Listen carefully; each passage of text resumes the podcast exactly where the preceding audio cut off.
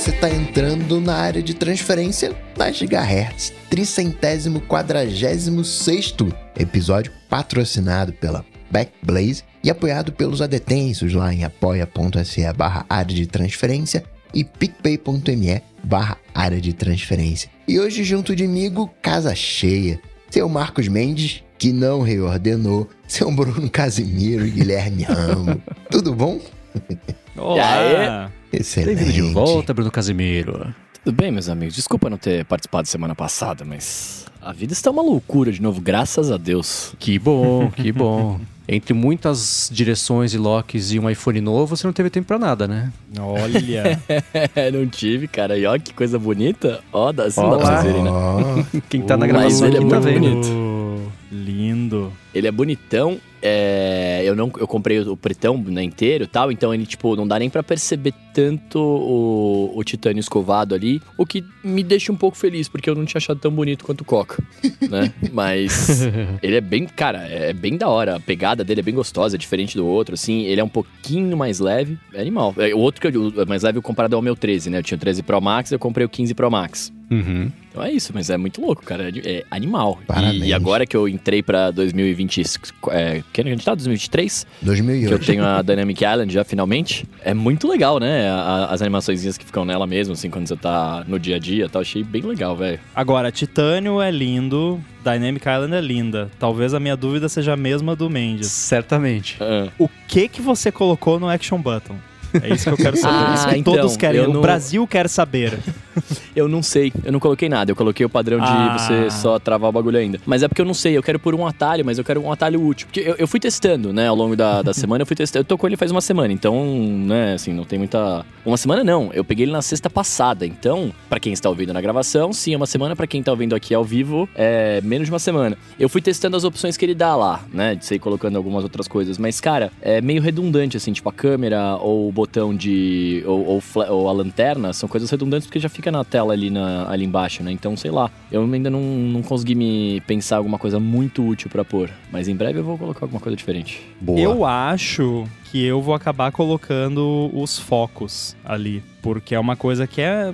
Não é chata de você ativar, é até fácil, mas não tem ali na cara, tipo, câmera e lanterna. Então eu tô meio que com essa ideia. E parece, pelo iOS 17.1 beta, que vai rolar não só você colocar um foco específico, mas colocar, tipo, me dá aí os focos pra eu escolher um rapidinho. Em vez de Uhum. ser ah, fixo, que legal, né, você segura. um. Entendi. Então, acho que pode ser uma boa. E se você quiser se aventurar mais, saiu aí um shortcut do Vitite que Hum. Permite você colocar, tipo, se você clicar duas vezes, ele faz outra coisa e... Ah, que legal. Ah, Essa- que legal. Essas maluquices do Vitite aí, né? Aham. Com Base 64 e JSON e um monte de gambiarras com shortcuts, mas funciona. Nossa, muito bom. Eu tava comentando Mas com o é Felipe isso cara. na gravação do A Fonte nessa semana, semana passada, sei lá. O tempo é um grande círculo repetido, mas que ia ser legal, conforme o tempo for passando, ter mais gestos, mais cliques que te, pos te possibilitem fazer coisas diferentes, né? Que bacana. Mas vai ser o Capture Button. Eu acho que a grande sacada do botão, né, é o fato de você poder mexer por os atalhos, porque as coisas que tem aqui de que vem por padrão são bem, sei lá, pra mim meio nada a ver assim. Vocês estão querendo que esse Action Button vire um trackpad e vocês façam múltiplos gestos. Eu acho que a lateral inteira do iPhone tinha que ser uma tela. Pronto. Uhum. E já pensou? Você vai passando o dedo pra cima e pra baixo e vai scrollando o que tá na tela? Super legal, né? Você ia ter bem menos marca de, de gordura na tela. Só vi benefícios verdade. com essa ideia. Digital Crown no iPhone pra amanhã. ó lá, ó lá, pronto. Aí você esmaga o iPhone, aí ele desliga, né? Ele sente que você tá você apertando o telefone, ele desliga uh, Tinha a chamada. um app que fazia isso?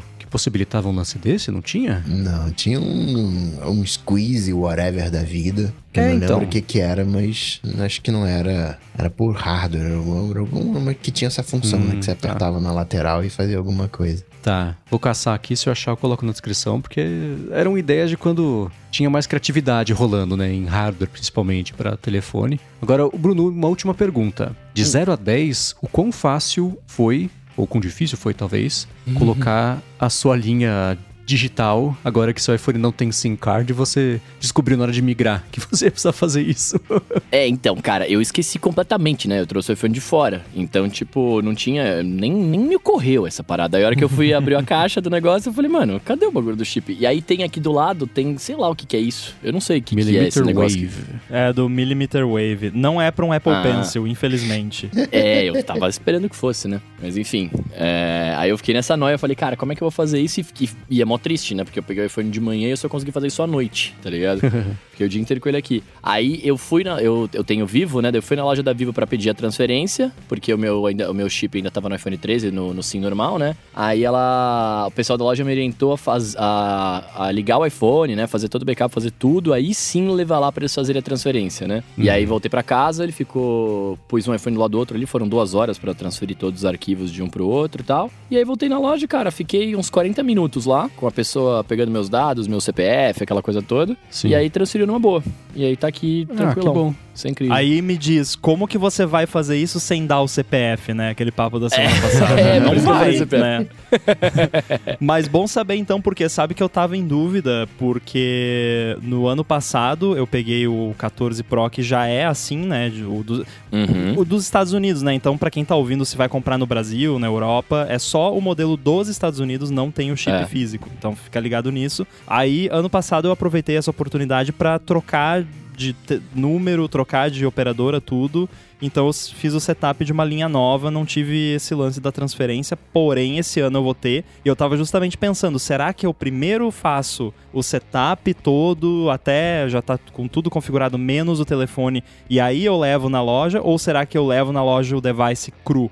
Então é bom saber que é melhor, pelo menos segundo a Vivo, né? Minha operadora é outra, mas acho que deve ser o protocolo deles, né? De tipo, já faz ali o setup todo e leva o device já pronto. É, eu acho que eles pedem pra você configurar o device, porque a maior parte da pessoa que vai lá, é, da, da galera que vai lá, são as pessoas que não manjam tanto, né? Então a preocupação da mulher, pra mim, as perguntas que ela fez foi assim: você já fez backup do WhatsApp? O WhatsApp vai parar de funcionar, não sei o quê. Então, assim, a- acho que a preocupação da galera é sempre essa. Por isso que ela orienta você já levar o iPhone pronto, né? Mas eu acho, assim, sendo muito sincero, que essa ordem de fatores não vai alterar. Você poderia levar o iPhone novo lá, trocar a linha e depois restaurar se quisesse, enfim. Eles devem estar tem- preocupados, é bem o que você falou, a galera da galera ficar trancada com a chave dentro do carro, tipo isso, Exato. né? Tipo, É. putz, trocou o número pro outro telefone, aí vai abrir o WhatsApp lá, não tem mais nada lá no WhatsApp, deslogou e tal. Se bem que o WhatsApp hoje em dia tá melhor nisso também. Mas aí. E agora, né? E aí a pessoa vai lá reclamar depois, então faz sentido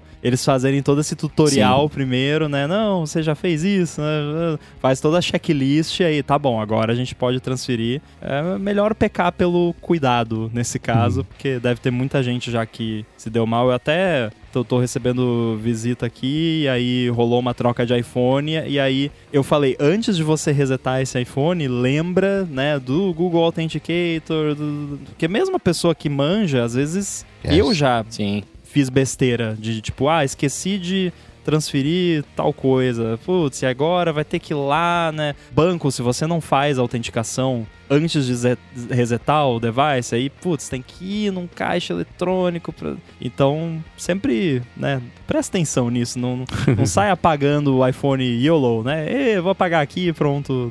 Dá uma pensadinha antes. É, assim, eu fiz isso.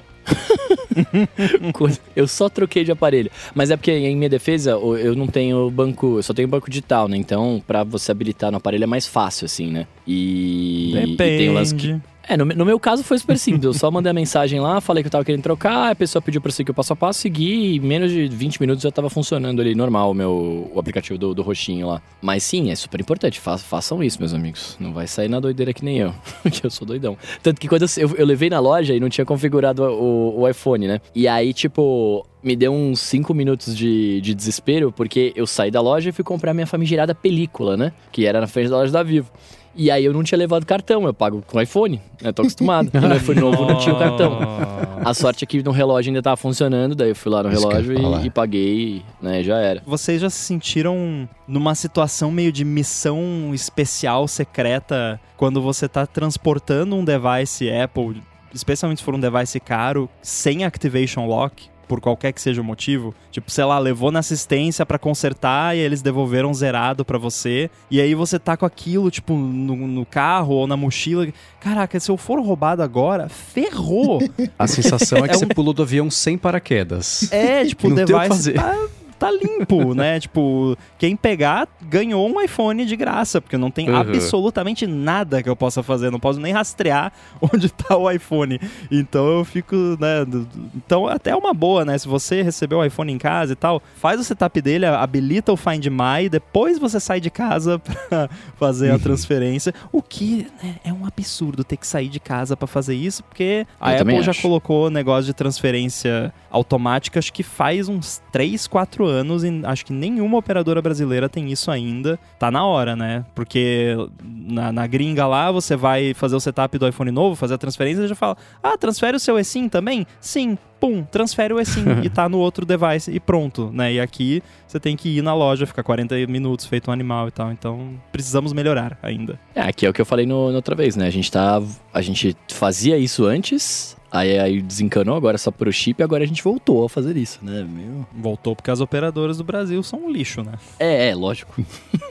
Eu gostei da resiliência do Bruno. Eu fui lá na loja, aí 40 minutinhos, Foi rápido. 40 minutos. Mas comparado com os pesadelos que a gente veio falando aqui no ano passado, quando ainda era uma coisa meio incipiente, essa tecnologia alienígena, foi é rápido. que isso é o tipo de coisa que quando eu vou fazer, eu reservo, tipo, três horas. É, sabe? É, eu também. Porque, cara, pra, justamente para não se estressar. Então, vou reservar aqui três horas para isso. Se levar três horas, beleza. Atrasa eu com calma. Tava preparado, é. Eu vou ficar irritado? Vou, mas pelo menos no, né, eu tava no schedule. É, e, e, outra, e é, e é, uma pena que assim, você não tem o que fazer, né? Então eu precisava ter o meu o iPhone funcionando, então eu tinha que esperar, tá ligado? Não é nem questão de resiliência, é questão de conformismo, eu acho. É questão de sequestro quase, né? Tipo, no momento que o... e, e, não fica um momento que o seu, a sua linha fica no limbo, tipo, que não tá em nenhum dos dois uhum. devices. Isso é a parada Sim. mais assustadora do mundo. É tipo quando você transfere dinheiro e por um momento o dinheiro não tá nem numa conta nem na outra, e aí você fica, ai meu Deus, esse dinheiro não aparecer mais, né? é. Bruno, me amarrota porque eu tô passado com o vídeo que eu vi. Até engasguei aqui, que isso, cara? Mano, esse, esse vídeo é incrível, é incrível. A gente vai falar dele já, é isso? Posso sair falando aqui? Que esse vídeo é incrível, cara. Eu acho que assim, a partir do momento que a gente lançou esse, esse desafio do ADT de você reproduzir coisas, né? É, reproduzir o ADT em coisas é, é, é, não esperadas, a galera tá levando isso muito a sério. E eu vendo esse vídeo, cara, eu me senti é, fazendo parte de uma experiência de filme científico, assim, sabe? Porque o barulho que rolou ali, a caixa de som ligando, aquele negócio tudo, eu falei, cara, eu tô vendo acontecer, ele vai criar um elemento químico aí no meio. O Mendes vai começar a falar e vai sair um elemento químico da, da voz do Mendes, assim, tipo, H3! né, sei lá. Eu achei animal, velho. Eu não entendi nada, confesso que eu não entendi nada, mas eu achei lindo. Um ouvinte, né, que pediu pra permanecer anônimo, tá no. Vocês vão ver o vídeo, né? No, tá aqui nas notas do episódio, num laboratório de física, e ele usa o efeito Faraday para tocar o, o, ADT. Eu acho que deveria ser desclassificado porque no, no, no, no, no processo RSS, se não tem RSS, né, não tem feed, né, podcast. Mas enfim, ele... Eu quero ver o laser projetando um, um XML na parede. Ele basicamente pegou o, o Mac, deu play no Mac e aí jogou para um amplificador que transformava aquilo né, em é, eletricidade. Tinha um laser, um feixe de laser, amarrou esse fio né, de cobre, né, uma bobina, né, ligou, uh, tá saindo do Mac a eletricidade lá pelo amplificador, jogou isso ao redor do feixe de luz ao redor do laser. Tem lá, né, um cristalzinho legal, mas para quê? Porque essa variação da eletricidade gera uma distorção de campo magnético elétrico, mexe ali com o laser e aí o laser, ele meio que atua como se fosse uma, uma agulha, né? O que você dá play no LP, né? E vai mexer, né? o laser vai se mexendo, né? Obviamente que você não vê isso passa ali pelo polarizador para chegar até um fotodiodo. Que recebe luz e transforma a luz em eletricidade novamente. E aí essa eletricidade tá ligada no, na caixa de som e você ouve. Assim, é de explodir o cérebro, aquela coisa que você não acredita. é que nem a primeira vez que eu peguei um zoom, aqueles. É, aquelas fotos microscópicas que amplia não sei lá quantas vezes um LP. E você vê nas ranhuras do LP, do álbum, o editor de áudio. Aquelas ondas que você tem no editor de áudio são aquelas ondas que você tem no LP. E aí a agulha vai passando por ali, vai reproduzindo. É Bruno, cadê o. Minha, minha marrota aí que ainda tô passado. Cara, isso. Outra coisa que também segue um princípio parecido que você falou do LP é na época que eu mexi com película 35mm, tem também uma faixa de áudio na lateral ali do lado dos furinhos. E aí você olha contra a luz, é o, a onda também, é o, o SoundForge lá, o Pro Tools, o Audition. Que animal! E aí no 35mm, uma das formas de ler o, o som é justamente um laser, tipo um laserzinho, que é um, feixezinho bem fininho de luz que passa através daquilo, do outro lado tem um sensorzinho e a onda vai variando a intensidade do laser e isso, né, amplificado e vira som depois. Mas eu lembrei disso por causa da imagem que você falou, mas também porque quando o ouvinte ligou lá o sistema de, de som, tem uma interferenciazinha do, do, que é a estática, né, de não ter nada ali, que lembra muito para mim o som que fazia esse sistema de som do, do filme quando tava passando ah. nada. É, parece um som meio aguado, assim, faz um. Né? Mano, é, é som de ficção legal. científica. Isso, sons de ficção científica. Perfeito. Parabéns, né? Muito legal e tá muito dentro da proposta de não só coisas antigas, mas maneiras inusitadas e, e complexas além do limite de reproduzir o ADT. Muito legal. Eu, eu também tô passado, Coca. Também preciso ser amarrotado aqui. é, é inacreditável. Vou, o link a gente vai deixar na descrição para quem tiver ficado curioso, que eu espero que tenha sido todo mundo, porque é uma das Nossa, coisas mais favor. malucas que eu já vi acontecer com qualquer tipo de transposição é. de, de, de, de, tratamento de qualquer tipo de dado, né? E conversando com ele, uma coisa que eu ia hipotizar aqui, e ele já matou a charada, né? Que ele falou assim: como é um laser que carrega a voz, o caminho poderia ter sido bem mais comprido. Ele falou que nesse experimento que ele fez está restrito a uns 30 centímetros, mas poderia fácil ter vários metros, até quilômetros, dependendo da, da qualidade do laser e dos elementos ópticos também e eletrônicos. Então, é a, a transmissão por ar. Você começa com um sinal digital que passa para analógico, que passa para ar bom, é no fim das contas é analógico também. Aí volta. Nossa, é muito maluco. É muito maluco. Eu fiquei, eu vi 60 vezes esse vídeo já e não me eu cansei. Também. Eu vi mais umas 3, 4 antes de dormir e segui vendo ao longo dos próximos dias, porque é inacreditável. A criatividade de vocês tem sido uma das coisas mais bacanas que já aconteceram no ADT. Então, que bom que a gente teve essa ideia de fazer o desafio, porque a cada semana a gente é surpreendido de um jeito incrível e diferente. E nessa semana não foi diferente. Recomendo que todo mundo dê uma espiadinha, porque vale muito a pena ver esse experimento. E, vale, é incrível. Uma coisa que muito ele próprio legal. comentou que é assim, né? O setup é antigo, né? Simples, e o som da caixa fica baixinho, né? Mas, bom, ele falou: espero que vocês gostem e, de fato, adoramos. Não, amamos foi amado. Assim, vocês têm noção de que a gente faz parte de experimento científico de verdade? Eu acho isso muito legal, cara. Olha. Eu acho isso muito legal, velho. É muito da Engraçado que nos filmes e nas séries isso é terrível, né? Você fazer parte de um experimento científico, mas nesse caso é maravilhoso. Sim. Pois é, pois é. Então o link estará na descrição do episódio, assistam, ficou muito bacana e diga lá, Bruno. E por favor, assistam mesmo, porque eu quero ver qual que vai ser a próxima coisa mais inusitada que Sim. isso que vai aparecer, porque isso aqui tá assim, se a gente tivesse um, um prêmio Nobel do ADT de reprodução de coisas, teria ganhado, né? É, que, que é muito A ver, barra cara. subiu. A barra subiu e eu sei, eu tô curioso, porque eu sei que já tem um tempo aí que o próprio Rambo veio dando uma espiadinha nisso.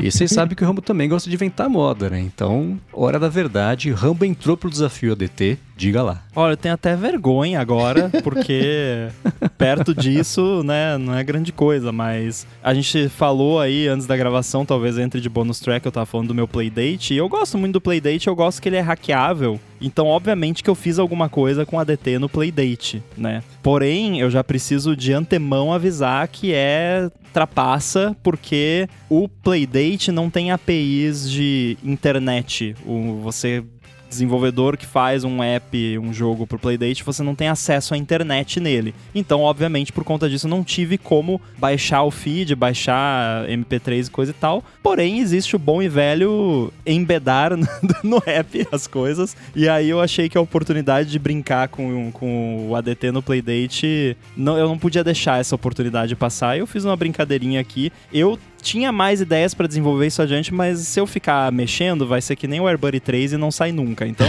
eu bati o martelo essa semana passada, falei, não, isso aqui é o que eu vou, vai ser demonstrado, de repente outra hora eu brinco mais um pouco com isso. Eu vou demonstrar aqui na live para quem tá acompanhando, mas para quem tá ouvindo a versão gravada, eu vou deixar um link de um videozinho nas notas do episódio para vocês verem. Deixa eu ativar aqui. Vamos ver se vocês conseguem ver aqui. Aqui está o Playdate. Vou desbloquear ele aqui. E nós temos o Play ADT. Olha!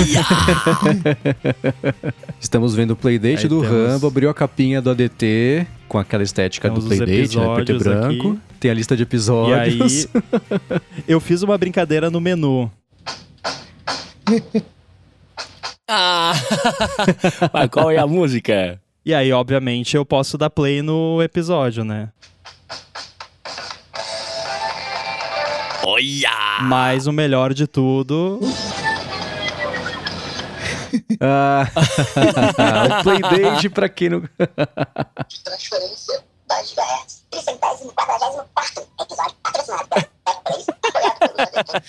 apoia.se barra área de transferência. Nossa, aí é o ADT da Xuxa, né? Tá sendo tocado ao contrário? É, tipo isso. Então essa E- foi a brincadeira. É, esse lance de acelerar e desacelerar foi porque o Playdate tem essa brincadeira que é essa alavanquinha no lado que você gira. Como que é o. te- Tem um termo pra isso em português? Alavanca não me parece o termo Manivela. correto. Manivela. Manivela, perfeito. É, o vocabulário foi embora já. Então tem essa manivela que você gira e aí os jogos usam isso pra você mexer ali no personagem e tal, ou pra scrollar. E aí eu pensei, não, deve dar pra, né, desacelerar e acelerar o áudio. Então o, o 2x ali, ele é bem literal, digamos assim, né? E, e, spoiler, mais de 2x ele não aguenta. O Playdate é um pouco, né, limitado. Eu até eu me surpreendi que eu consegui chegar tão longe até com ele. É, para quem tiver curiosidade eh, técnica, eu fiz essa brincadeira usando C, não porque a linguagem de programação do Playdate é Lua, ou, digamos oficial, a que eles recomendam, mas para quem quer arrancar o máximo de performance dá pra fazer em C e eu preferi fazer em C porque eu não sei muito de Lua e prefiro C, então eu fiz em C, o que quer dizer que eu tive que implementar um monte de coisa, inclusive, como Ma- Marcos já sabe, a minha própria engine de Spring Animations em C pro Playdate. Foi divertido, foi um experimento bacana. Eu vou deixar o link aí de um vídeo com essa demonstração pra quem quiser ver com mais detalhes. Excelente. Boa, muito bom. E pra quem tá escutando, sigam mandando. O desafio é escutar o ADT do jeito mais improvável, no equipamento mais antigo, mais diferente. Então a gente já teve no Nintendo 64, tivemos ligação telefônica, tivemos ele sendo executado no, no- no Windows 3.1. Sigam mandando pra gente que tá sendo divertidíssimo. E, e, bom, é, quanto mais gente entrar na brincadeira, mais legal vai ser pra todo mundo, né? Sim. E Rambo, né? Você disse que gostava do Beats Fit Pro. O Ednilson Rosa tem um e gosta também, né? Como ele tem o mesmo chip dos AirPods Pro, né? Até recentemente estavam ali, né? Juntinho tinha os mesmos recursos dos fones da Apple. Mas agora, na, com a atualização do- dos AirPods, ele ficou um pouquinho para trás por causa do áudio adaptativo. Sendo a Beats da Apple, a gente acredita que tem chance da Apple atualizar também os fones da Beats para receber esses novos recursos, como os AirPods? Atualizar o hardware, sim, o software não, porque é, é engraçado porque os AirPods Pro de segunda geração, eles são iguais externamente, então a impressão que dá é que veio uma atualização de software que trouxe um monte de novidades, que foi o que aconteceu, porém um monte de novidades pro hardware novo, né, que dependem do hardware novo e tal. Então, os AirPods Pro de segunda geração receberam esses updates, os de primeira geração não receberam esses updates, e infelizmente os Beats Fit Pro, como estão alinhados ali com os AirPods Pro de primeira geração, não vão receber esses updates, muito provavelmente. Então vai ter que esperar aí uma atualização do Beats Fit Pro, propriamente dito. Porém, eu não sei, eu tô um pouco. Eu tô vendo uma certa mudança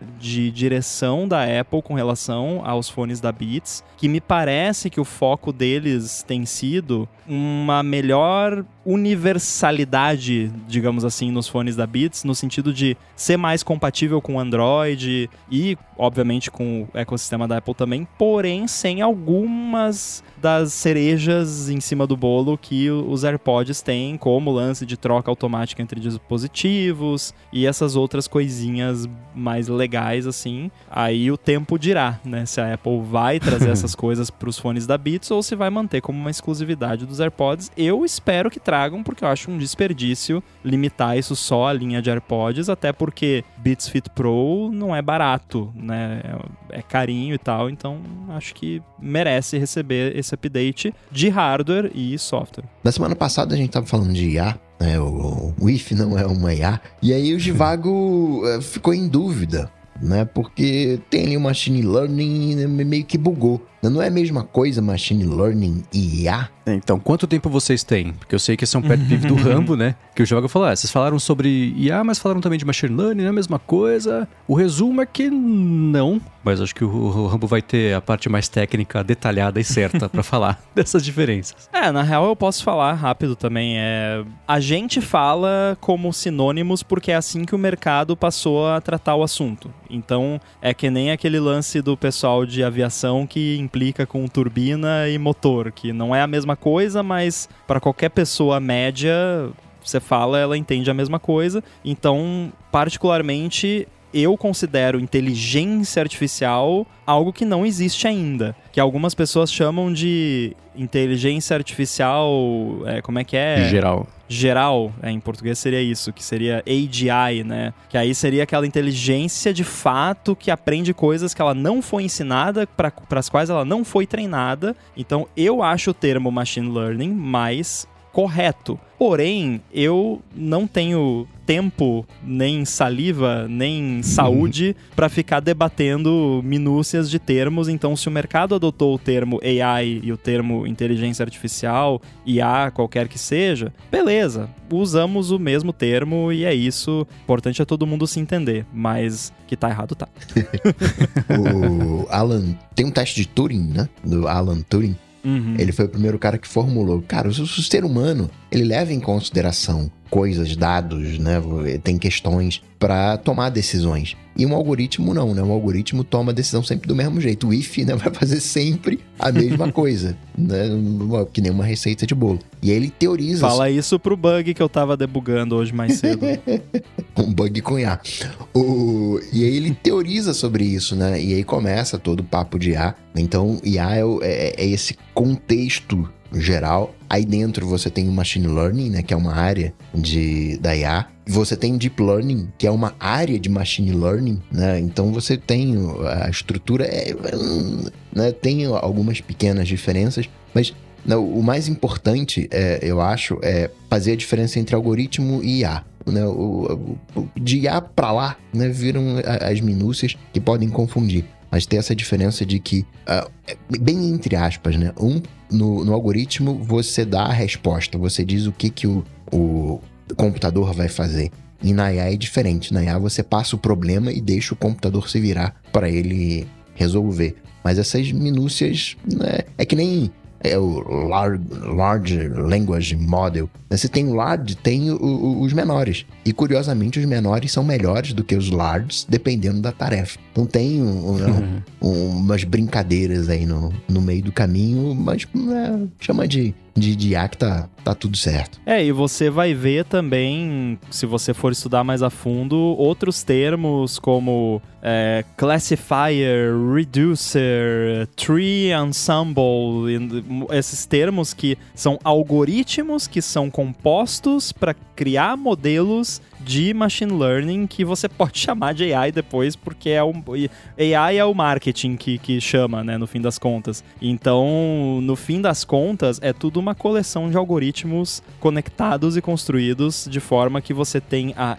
sensação de inteligência, o que a gente já deu vários exemplos aqui de que é claro que é uma sensação, né? Não é uma inteligência de fato, mas é uma sensação bastante convincente. Eu acho que já tá rolando até um debate e eu debato se o teste de Turing ainda é válido, se não, Não. deveria ser atualizado. É tipo a lei de Moore, né? Tipo, já passou, assim, fazia sentido na época que ele foi formulado, fazia muito sentido, mas hoje em dia hum, já é, tá meio fácil, entre aspas, passar, fácil até demais a ponto de não ser um teste válido, né? Se bem que você pode argumentar talvez que, tá, beleza, já passou, é porque as máquinas já, né, já chegaram Uhum. lá, mas eu acho que não.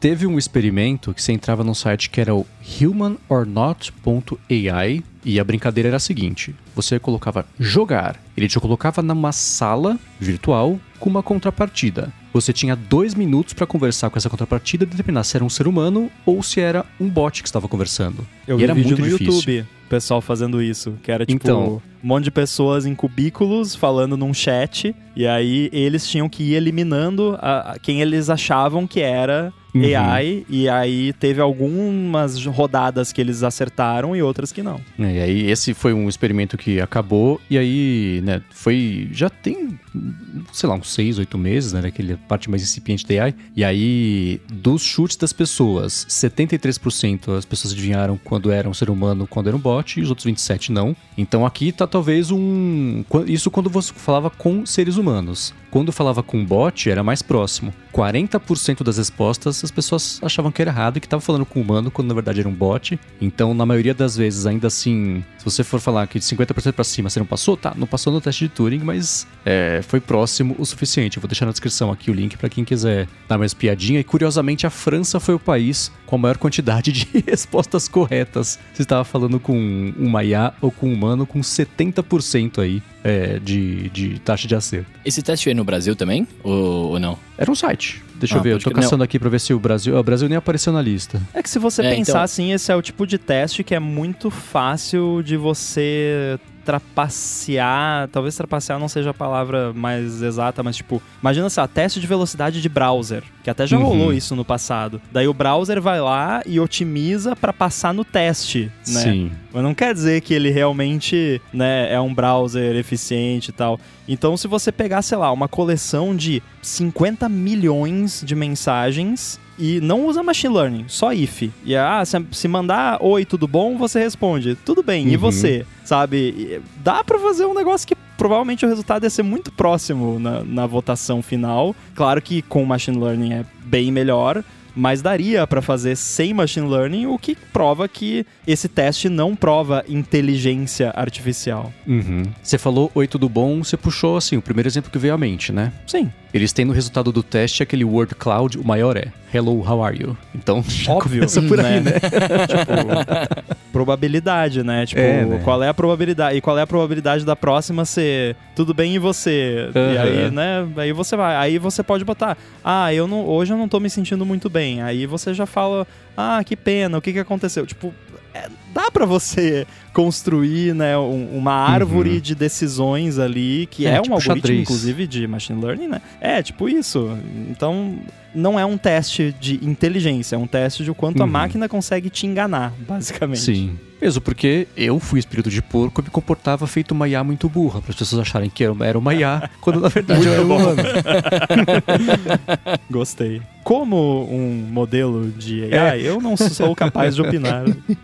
E a gente também falou sobre o Spotify, né? Não tendo suporte a capítulos. Agora vai ter transcrição no, no Spotify, é isso, Mendes? Então, duas Olha. coisas para comemorar o Dia Mundial do Podcast, que inclusive a Apple colocou a DT na galeria de podcast de Oh. tecnologia que ela recomendava. Muito Olha obrigado. Apple Podcasts, por ter feito isso, deixou a gente muito feliz. Mas o Spotify anunciou duas coisas bem bacanas. A primeira é que os podcasts já estão com transcrição automática usando o modelo Whisper da OpenAI. É o modelo mais leve, então tem muita coisa que foneticamente parece certo, mas na transcrição mesmo tá meio errado. É, é, ok, né? De graça, não, não tem o que reclamar. E a segunda coisa, finalmente, a gente falou sobre não ter capítulos no Spotify, finalmente vai ter suporte a capítulos embedados no MP3, não os time codes lá. Então, pra galera que escuta o ADT no Spotify, que são muitos de vocês, pra mim ainda não apareceu, então deve ter uma liberação um pouco mais devagar disso aí, mas vai ter agora capítulos. Lança, mas não tem. É tipo iPhone no Brasil, né? Mas vai rolar. Então, que bom, vou deixar na descrição aqui o link pra quem quiser dar mais piadinha mais a fundo nisso aí.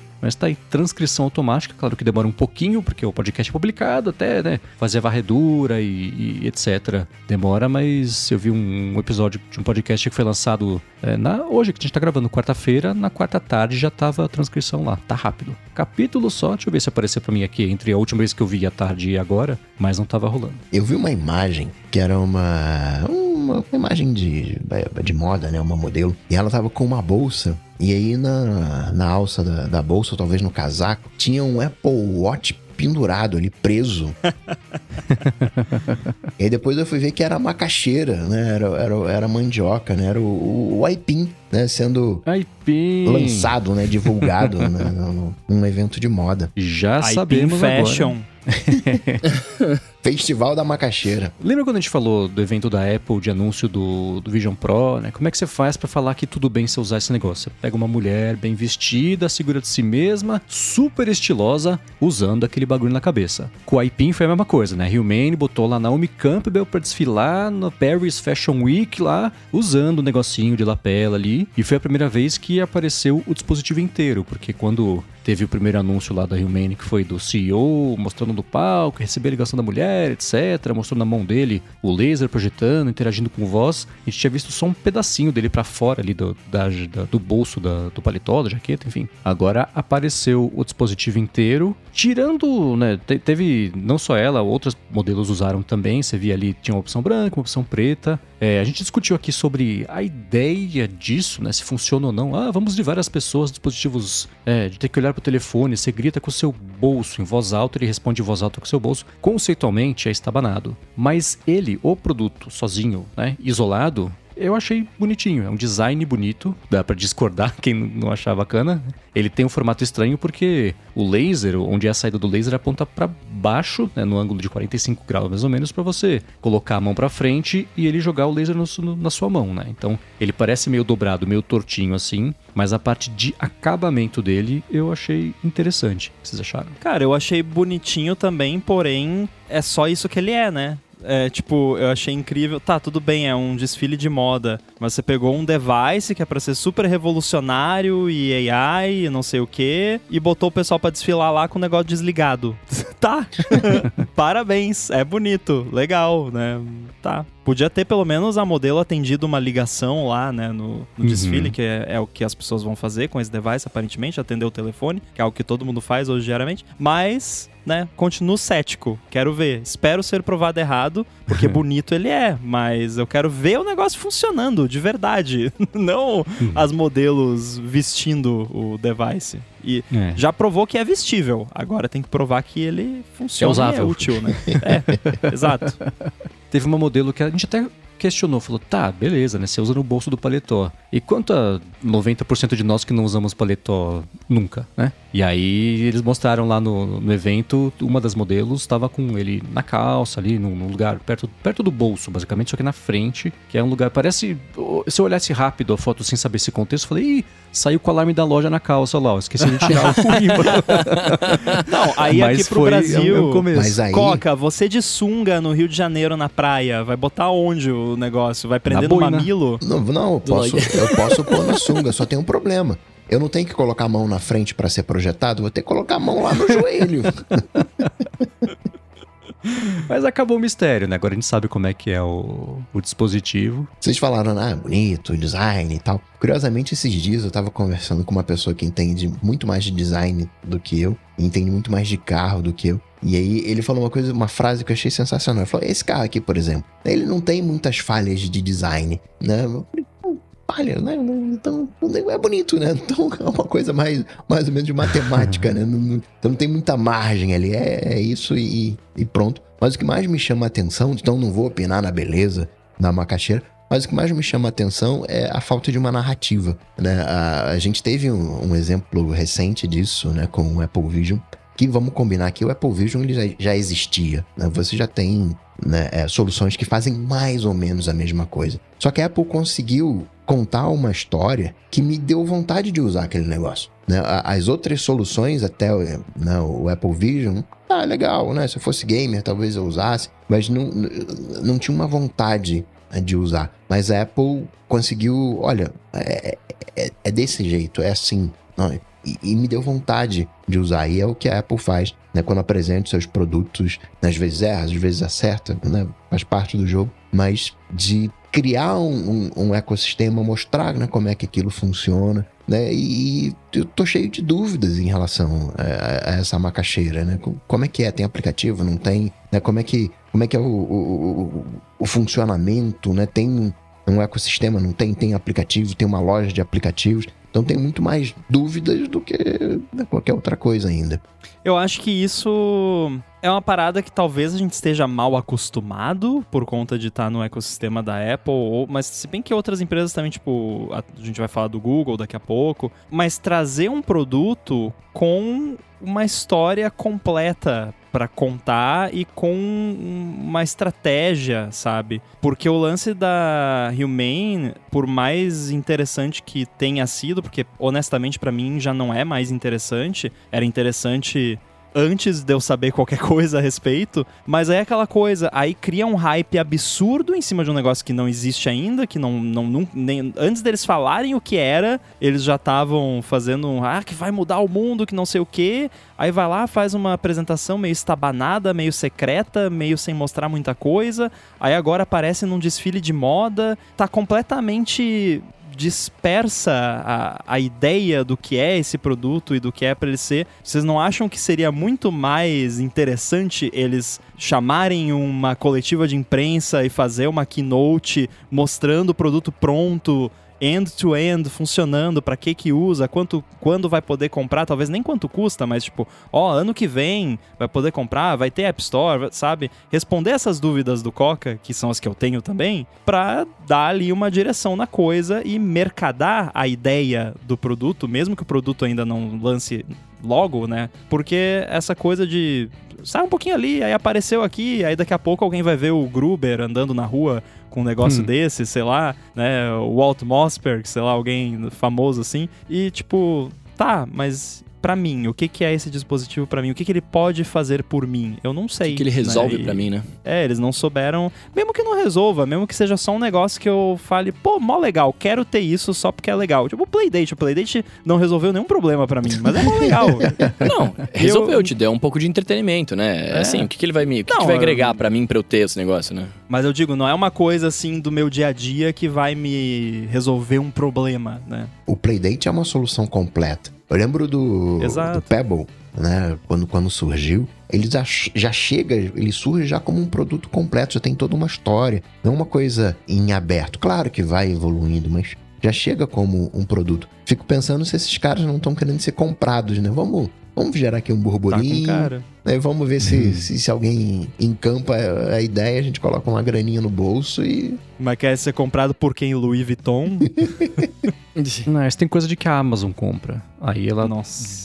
Du- ela troca o nome pra Echo alguma coisa Echo e vez ela mata, né? é. O que eu, a minha impressão é parecido com a do Rambo. A mensagem dele está difusa e a mensagem inicial eu acho que foi um tiro no pé. Assim, nós chegamos pra livrar você desse negócio que você usa e gosta. A gente falou, mas a gente usa e a gente gosta. Você não precisa me livrar de nada. Ninguém pediu pra você fazer. Eles, ah, é, então é moda. "Ah, tá, fala mais sobre isso. Não, é moda. Então, eu eu tô notando isso, assim, a, a abordagem inicial deles não foi como eu acho que eles esperavam que ia ser essa recepção, porque eles ficaram um tempão falando sobre é, é humano, vamos livrar você das, das, das correntes da tecnologia que fica fazendo todo mundo andar feito zumbi. E esse é um discurso que, primeiro, já tá super cansado e depois acho que as pessoas estão ficando cansadas de serem chamadas de zumbi porque elas estão olhando o telefone, né? Acho que a gente passou já dessa época, dessa crítica fácil, daquela crítica social incrível, que não é mais assim, né? Então, eu acho que eles erraram na marca nisso aí. E o produto falta ainda. é- eu tenho impressão diferente do Coca. A Apple apresentou o Apple Vision Pro e deu vontade de usar. Tá, Tá, vontade, beleza, mas. É, é, pra que que serve mesmo? Né? Ah, serve pra tudo. Tá, vou repetir. Pra que que serve mesmo? E esse negócio. Pra meio você assistir parecido. vídeos em, em 3D, fazer as gravações em 3D pra ter uma aumentar a sua imersão, você tem a conexão Pra com os você aplicativos. entrar na revolução da computação espacial. É Hum. pra isso que Olha! Mas assim, eu, eu concordo com tudo que o Coca falou das utilidades e tal, mas eu falei, pra mim não precisa nem ser útil. É só me convencer a pelo menos querer testar, né? A Apple com o Vision Pro conseguiu me convencer a querer testar. Eu quero testar, quero ver como é que é, de repente até ter um. Mas não me convenceu ainda que vai ser útil no meu dia a dia, mas que eu quero testar, eu quero. Agora, esse negócio aí, até agora, não me deu nem vontade de, sei lá, ah, ter uma loja aqui na esquina, sair de casa, tirar a bunda da cadeira e ir lá e testar. Nem isso eu tive vontade ainda, sabe? E acho que isso é uma barra meio baixa. E aí eu acho que entra de novo a questão da expectativa, que a gente já falou na outra vez que a gente mencionou eles, que a minha expectativa com esse lance, ah, um monte de gente que era da Apple, Ken Koshenda e tal, tive o prazer de conhecer ele, então eu sempre gosto de falar isso porque realmente foi uma honra ter a oportunidade de conhecer ele, conversar com ele e tal. Fez coisas maravilhosas no iPhone, tem um time bom e eu pensei, pô, a galera que era da Apple e tal vai seguir a cartilha da Apple, não vai falar nada sobre o negócio e aí um dia, do nada, vai ter uma keynote e eles vão mostrar um negócio que vai explodir as nossas cabeças. Mas não. Lembra quando o Steve Jobs ficava todo dia entrando no Twitter e falando: Galera, olha só, a Apple vai mudar o mundo com um device revolucionário que faz três coisas. Não, ele não fez isso, né? Mas a Humane, de uma hora pra outra, começou. Não, porque a gente vai mudar o mundo. Não, porque é revolucionário. Ah, assina aqui o Discord privado pra você saber sobre como um negócio que a gente não vai te falar o que é, vai ser revolucionário. De comprar merch. Tinha tipo camiseta já vendendo, achei engraçado. É, tipo, sabe? Então tem mó cara que, tipo, sei lá, tava acabando o dinheiro, não sei, e, e, ah, vamos vender camiseta do produto que não existe ainda, da empresa que não lançou nada. Sei lá, é muito estranho e estragou a brincadeira, porque a expectativa era justamente ver um negócio meio Apple. Vou lá, vou lançar um negócio, vai explodir a cabeça de todo mundo e não vou falar nada antes disso. Não foi o que eles fizeram. A gente tá um pouco mal acostumado, né, com o smartphone, que foi um dispositivo para todo mundo. E muito provavelmente né, o Apple Watch não é para todo mundo, o Apple Vision não é para todo mundo e vários outros dispositivos não é para todo mundo. né, E, e talvez esse não seja para todo mundo. Mas ainda assim, né, você vai no o Apple Watch quando chega num evento de moda, você tinha diversas cores, você fazia combinações e, e texturas. Né? Quais são as cores que tem a, o IP? Não, é um é, eu só tenho um modo, É, é branco Amarelo. com a casca marrom. né? não tem variação nenhuma, não, não- não é completamente desconexo do universo da moda, né? como moda. Tá ali, né, como um acessório tech fixo, use assim e pronto. Bom, vai ter na descrição o link pra vocês tirarem as conclusões e mandem pra gente, gigahertz.fm feedback, pra gente saber se a gente tá pessimista demais sobre isso, ou e se vocês estão convencidos de que pode ser uma coisa bacana, a gente quer saber nesse caso, ou se não, se vocês também estão olhando e falando, "É, pra que que é mesmo? tipo Pra Apple Vision Pro. poupar teclado da galera, podem, se quiser, pode escrever, né? Ah, vocês estão frustrados porque a expectativa era de vocês, a culpa é de vocês. Sim, concordo. Uhum. Mas acho que a culpa é um pouquinho deles também, porque, né? Quem é que desenvolve a expectativa nos outros, né? E nessa quarta-feira, o Google fez um, um evento, mas antes de falar desse evento, tirar um minuto aqui do episódio para falar sobre o Backblaze, que está oferecendo 15 dias de teste do serviço de backup deles para quem escuta aqui o podcast. Quem escuta o ADT já sabe que a gente vive falando sobre a importância de se ter bons backups, não é só aquele backup do iPhone no iCloud, mas sim um backup completo do seu Mac, do seu PC, preferencialmente num lugar físico diferente do seu, né, que possa te salvar caso alguma catástrofe aconteça. E é por isso que existe o serviço de backup do Backblaze. É assim, você instala o Backblaze no seu Mac, no seu PC, Escolhe se quer um backup total da máquina ou se quer excluir algumas pastas. E dá até para escolher fazer um backup de todos os seus HDs externos que estejam conectados nele também. Daí para frente, Backblaze fica rodando em plano de fundo, sem afetar o desempenho do computador. E aproveita aqueles momentos em que você não está trabalhando, quando a sua banda de conexão está mais livre e vai mandando o seu backup para a nuvem. Isso tudo é customizável. Você pode definir um limite máximo de velocidade de transferência, configurar a criptografia ponta a ponta se quiser. Com o backup feito, se acontecer alguma coisa, você pode recuperar todos os seus dados fazendo download pelo Backblaze na web, ou então pedindo para eles enviarem um HD externo via FedEx. Aí é só devolver o drive em até 30 dias, que eles devolvem o custo do HD. Um diferencial bem grande do Backblaze é que o serviço de backup deles é ilimitado de verdade. E os planos custam 9 dólares por mês, 99 dólares por ano, e aí você economiza 9 dólares, ou então 189 dólares a cada dois anos, e você economiza o equivalente a 3 meses. Então, para conhecer melhor o Backblaze e fazer backups ilimitados do seu Mac ou PC, faz o seguinte: acessa ghz.fm barra backblaze traço ADT, tem link na descrição também para facilitar. Com esse link você vai ter 15 dias para testar o serviço sem nem ter que colocar o cartão de crédito. De novo, ghz.fm barra backblaze traço ADT, link na descrição. Muito obrigado ao Backblaze pelo apoio a esse episódio do ADT e de toda a Gigahertz. Valeu.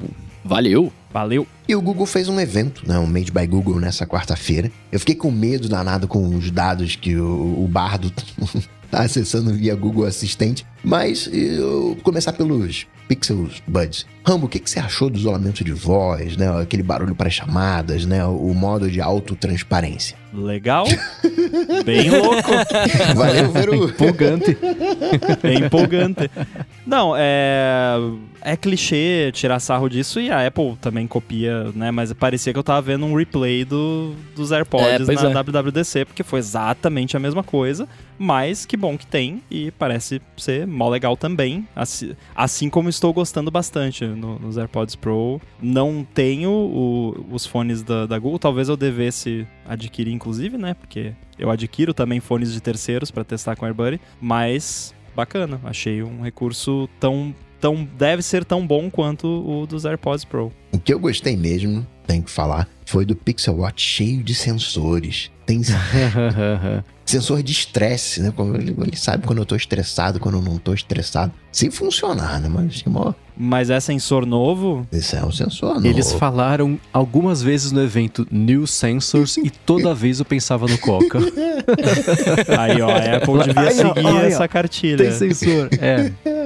O sensor de, de pressão, não é sensor de pressão, mas enfim, já tem o quê? Uns bons 5 anos, né? O de frequência cardíaca, se diz? O de eletrocardiograma. Do, não, de pressão, não tem na pressão no, no- na Samsung? De press... Ah, tem o de pressão, é um que tem que calibrar cada seis meses, etc. É... Sim, mas é é isso. A impressão que eu tenho de reviews que eu vi na época é que ele era tão preciso quanto o começo lá do Apple Watch quando saiu o lance de oxigenação do sangue, que era era, era falho, né? Mas tem isso, eu só não sei se é aquela coisa assim, são só orientações, como diria a repórter do Sanduíche Ishi, ou se é uma coisa que é aprovada, FDA, etc. A gente vai até fa- falar disso mais pra frente também, do lance do, do, do telefone. Mas o Pixel Watch, a menos que tenha passado batidaço quando tava contando as 56 vezes que eles falaram AI no evento, não tem um sensor de pressão. Eles têm, medem temperatura da pele e medem a atividade eletrodermal, que é pra ajudar a medir estresse, fazer sugestão, etc. Mas pressão, não, não me lembro de ter visto não. Mas deve estar chegando, né? Porque tem a medição da atividade eletrodermal. Isso é um termo também que eu não, não conhecia, né? Então, a pressão é um 2. É, esse aí eles falaram que é- ajuda a medir o lance de estresse, né? Porque hoje em dia, para medir o estresse, eles medem a variação da sua frequência cardíaca versus se você tá em movimento, ou em movimento, digo, fazendo atividade ou não. Então, se o sangue ferve e está estressado, então eles falam, escuta, respira, né? E é uma coisa que eles falaram também nesse aí do, do Pixel. Primeiro que o lance dos sensores novos, além desses, também tem. Eles têm mais componentes do sensor de medição da frequência cardíaca. Eles falaram que em exercício, por exemplo, é até 40% mais preciso, que eu achei super bacana, né, de fazer as leituras e tudo mais. E uma coisa que eles falaram bastante, né? E no- na parte do Pixel de telefone até faz sentido, mas eles enveloparam todas as mensagens com muita inteligência artificial, etc. E eles falaram, ó, vai chegar o alerta aqui, ele vai analisar as suas, suas atividades e fazer sugestões com base nos seus hábitos, etc. Que é muito em cima do lance da Fitbit, né? O Google comprou a Fitbit faz uns anos. Muitas coisas que eles anunciaram hoje são para quem for assinante do Fitbit Plus Premium. Não sei como é que é o, o lance da assinatura, mas todos eles é, é, é, têm um, um, um subtexto aí de análise de dados e sugestão personalizada que eu achei super bacana. Pixel Watch que a tela dele é redonda, né? É, então, né? Eu acho Pra quem bonitinho, gosta. sabia? Eu achei bonitinho também. Fazia tempo que eu não via o, o device. Não mudou, visualmente não mudou muito, né? O, o Não, novo. tá idêntico. Mas realmente é, é bem bonitinho. É, eu acho as interfaces, eles tiram um proveito legal da curvatura. da- A tela, a borda da tela é enorme, né? Ele é. Não sei, ele, é bolhudo. Ele é, né? Ele é arredondado em 3D, achatado. Mas eu tô falando isso um jeito que eu acho bonito, né? Que é feião. O que tipo eu acho um que ele tem- AirTag gordo. É, que, que tá inchado, assim, que se inchar É. um pouco mais vai fazer. Né? Parece isso, assim. né? Mas é bonitinho. Ele não é classudo, é bonitinho, né? Então, o que eu estranho é quando você tem uma interface que é mais colorida, eles têm pouquíssimas, justamente por isso, é que você vê as bordas gigantescas nele, mas dito isso, é, as interfaces eles estão achando pequenas soluções interessantes para tirar proveito da tela redonda. Quando você tem uma lista, por exemplo, aí não tem jeito, né? A lista ela começa abaulada e, e ocupa a tela por um breve período de tempo ali, uma- um, um item inteiro da lista até começar a ser é, cortado de novo, aí não rola. Mas as interfaces que são autocontidas, o scroll eles fizeram uma coisa mais arredondadinha, a tela de ativação do Google Assistente também é uma coisa, umas ondas meio arredondadinhas também. A interface de fazer respiração, né, de você inspirar e expirar, também é uma coisa que são duas bolotas que ocupam um mesmo espaço ali, eu achei bacana também. Então, dentro da limitação que eu sempre critiquei aqui, né, que você tem uma tela redonda, você tem um útil quadrado na tela redonda, você jogou 60% da interface fora, né? Mas tendo essa limitação, acho que eles estão achando umas soluções criativas, o que é ótimo, né? Então,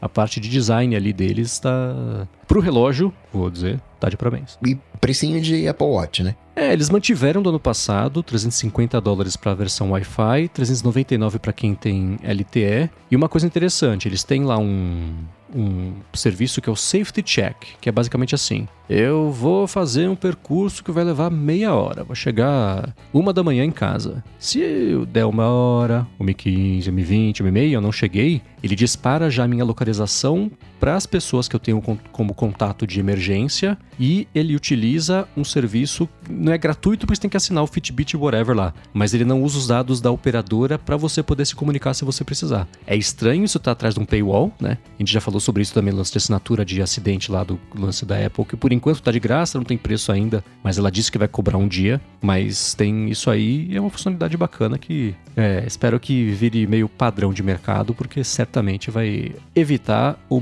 minimizar muitos problemas aí. E o Google também apresentou né, o Pixel Phone, o Android 14. E o que eu achei legal é que o Pixel agora vem com um, o fone vem com um comprometimento de 7 anos de suporte eh, completo ao Android. É bastante tempo, né? Uhum. É, finalmente, né? O iOS 17, o corte foi 2017, né? 2000 e... Putz, eu olhei isso antes de gravar, já esqueci. É a partir do iPhone 10R, então 2018. O iPhone 10 foi de 2017. Então, É, então é isso, é o Cinco 10R, o iOS 16 era até o iPhone 10, o iPhone 8 e o iPhone 10, né? O 17 ele subiu um degrau e o iPhone SE 2 que é de 2020, então... O que, que eles querem dizer com suporte? Porque Então. update major é uma coisa, né? Se for contar update de segurança, a Apple lança, lançou update de segurança pro iPhone 5 semana passada, Uhum. sei lá. É. Eles no evento, foi quem falou foi o Rick Osterloh, falou bem de passagem, né? Porque em meio aos aplausos da promessa, mas foi. E vai ser suporte, vai receber. Eles chamaram de feature drops, que eu achei interessante, pra pegar o léxico atual dos 2.2 do NFT, né? Então, os new features just dropped, né? Então vai ter isso, vai ter segurança, vai ter função nova. Ele Ah, não gostei. falou que vai ser o suporte completo para todas as versões do Android entre hoje e 2030, mas que incluindo segurança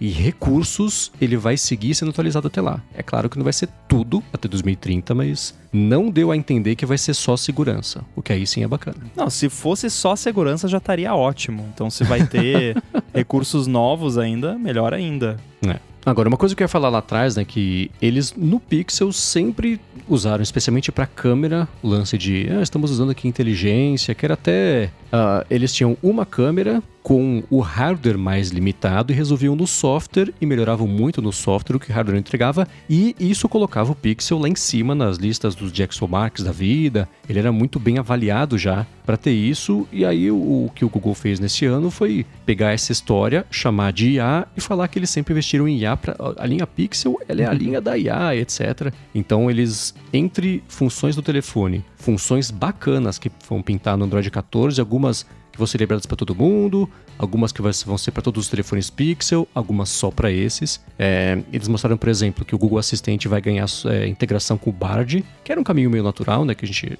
imaginava já que ia acontecer, mas deram alguns exemplos ali. É, tipo, você entrou na página, você pede para o assistente resumir aquela página. Ele entrega um cartãozinho tipo do Artifact, com três itens ali, e você pode traduzir o item se você quiser, etc. É, eles mostraram uma função nova que eu achei bacana. Tem, a gente já viu isso na WWDC quando foi. Ah, o iPhone vai atender a ligação por você e vai mostrar uma transcrição na tela do que, que a pessoa disse. Aí você decide na hora se você quer atender ou se você quer deixar pra lá. né? Eles fizeram isso com o assistente, então é assim. Ô, escuta, aqui é o telefone do. do- do- é, é, não fala que é do, no meu caso, que seria do Marcos, porque tem uma questão de privacidade aí. Então, oi, a pessoa dona desse telefone não consegue atender agora sobre o que você quer falar. É uma voz natural, não dá nem pra saber se é um humano de verdade ou se é um, um robô que gravou, né? Mas aí a pessoa fala, ah, então, escuta, aqui é da, da empresa tal, e eu só tô precisando confirmar uns dados aqui. E com base no que a pessoa fala, na interface do telefone aparecem umas opções já, pra você responder rapidinho. E aí você pode responder com essas opções e o robô conversa com a pessoa até você resolver atender ou se resolver por ele. Tipo, confirmar a consulta com o médico, confirma, pronto, e, e beleza, né? Se resolveu sem ter que atender, te distraiu de qualquer forma, então tem um, um ponto aí que eu acho que é relevante a gente falar, né? Um exercício técnico muito bacana, mas interrompeu e atrapalhou o, o dia do mesmo jeito, né? Talvez demore mais até do que se fosse atender a ligação, mas ainda assim, isso é bacana. No finalzinho da apresentação, junto lá do do suporte há sete anos. É, o Rick Osterloh comentou também, tipo, de CSI, dá zoom, dá zoom. Ah, tá. Melhora aqui a imagem. Falaram que isso vai acontecer nos telefones Pixel, então mostraram lá uma foto da, da Golden Gate, aí aproximou, ficou pixelizada, passou um filtro, ficou beleza, pelo menos no exemplo, que vai chegar mais pra frente, nem tem data ainda, mas é uma coisa que ficou ali entre é só Pixel, é só os Pixel novos, é tudo, não sabemos ainda, mas é bacana.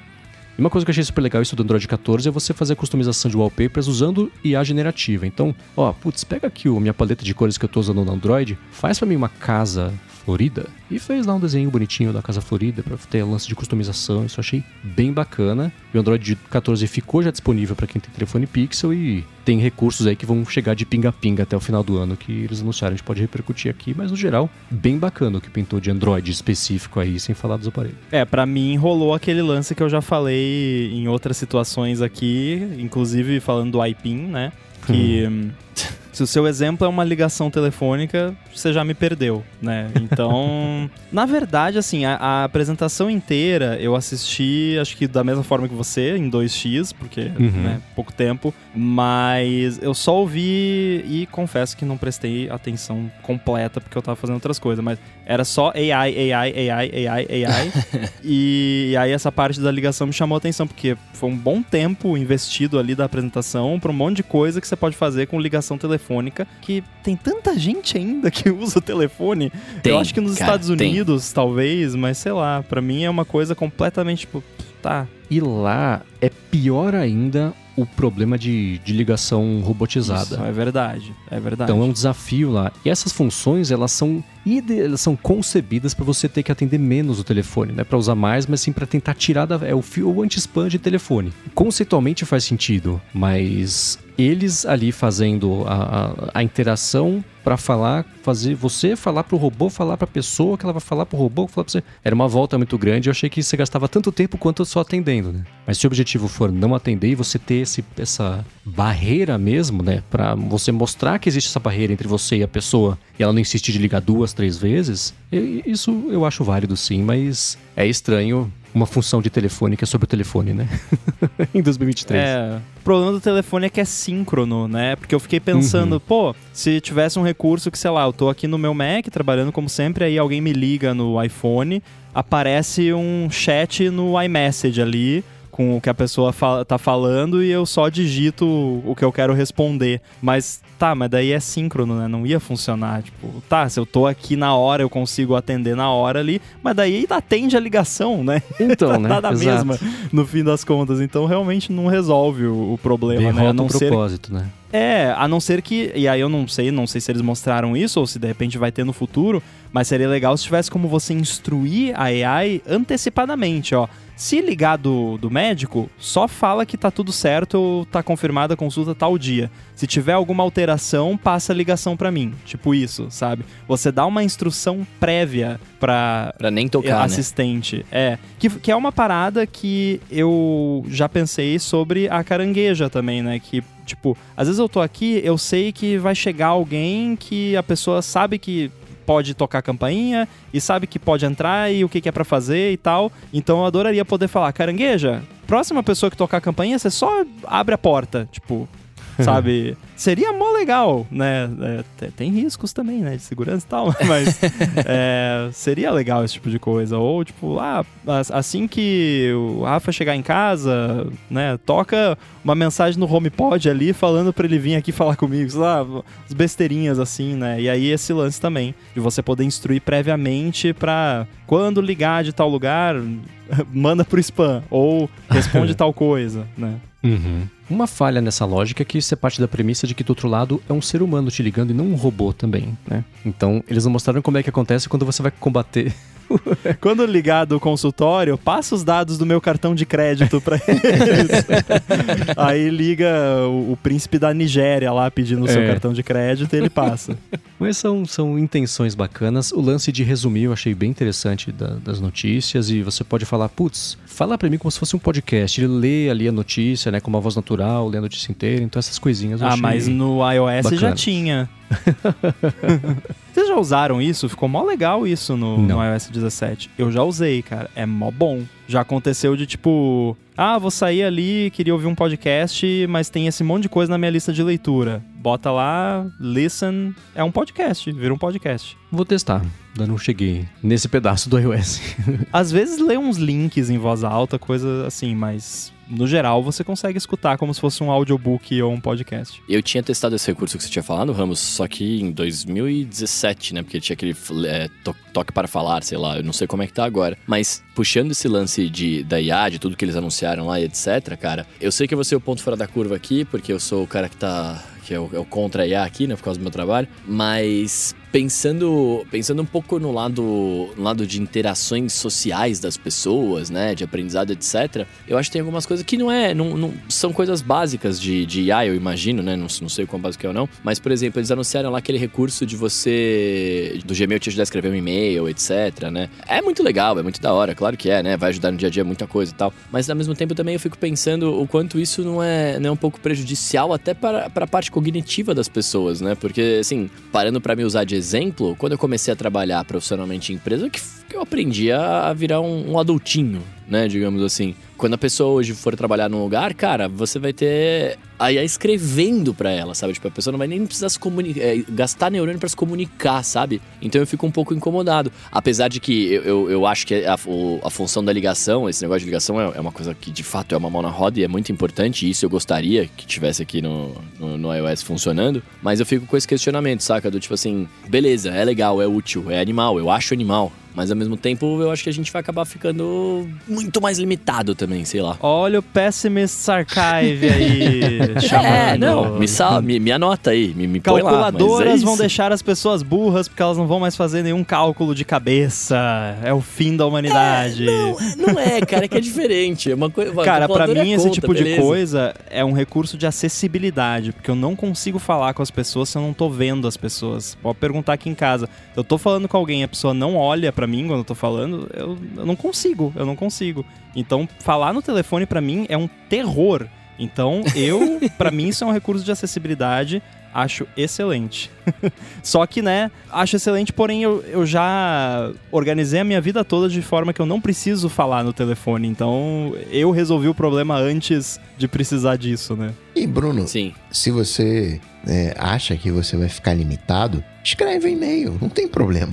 Ninguém tá te proibindo de escrever não. o. Não, mas, não, mas O é, é é- é claro, claro, eu concordo, sei disso. Eu provavelmente vou continuar escrevendo. Mentira, eu tenho um arroba corpo e-mail que ele já escreve que eu preciso mandar muitas vezes.